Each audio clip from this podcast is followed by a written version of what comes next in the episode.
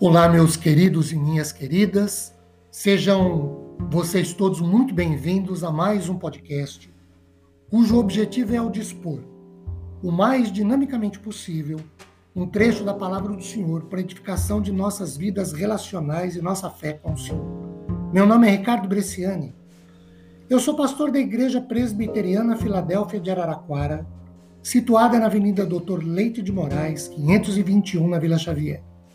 É sempre uma grande alegria levar a vocês todos mais uma reflexão bíblica. Hoje, tendo como base a carta de Paulo aos Colossenses, no capítulo 3, o versículo 7. Vocês também andaram nessas mesmas coisas no passado, quando viviam nelas. Aqui, queridos, fica muito claro a todos que Paulo fala sobre o estado em que, anteriormente à vida com Cristo, quando o salvo ainda estava em seu estado de não convertido, serviu a diversos desejos e prazeres, ou cada um dos salvos vivia em pecados que dominavam o seu modo de vida. Por isso, Paulo emprega os vocábulos andaram e viviam.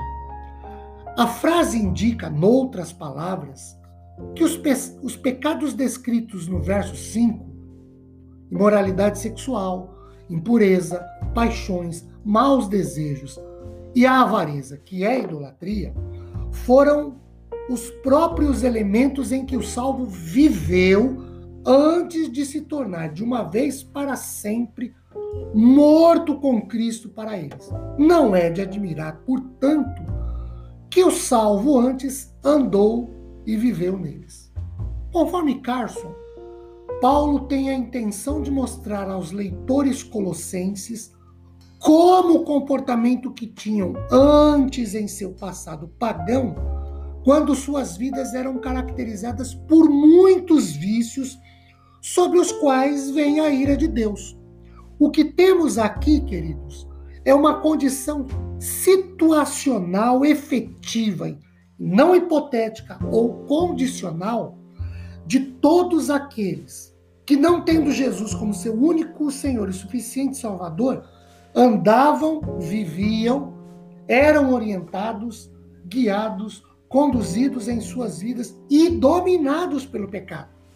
O passado ou o tempo ou o período anteriormente à conversão é uma situação real, verdadeira, em que se serve de fato ao pecado, ou que o pecado é o senhor absoluto da vida. Por isso, como escravos mesmos, andavam e viviam no pecado. Só para ressaltar, andar e viver no pecado é condição real de vida de todo aquele que ainda não tem Jesus em sua vida como seu Senhor e Salvador pessoal tanto quanto foi anteriormente a situação de todo aquele que não tinha. Quem não tem Cristo hoje vive no pecado.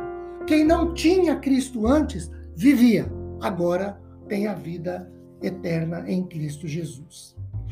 Que Deus nos fortaleça a vida e a fé. Abençoe-nos e as nossas famílias também depois de refletirmos sobre esse trecho de Sua bendita e rica palavra. Amém, queridos?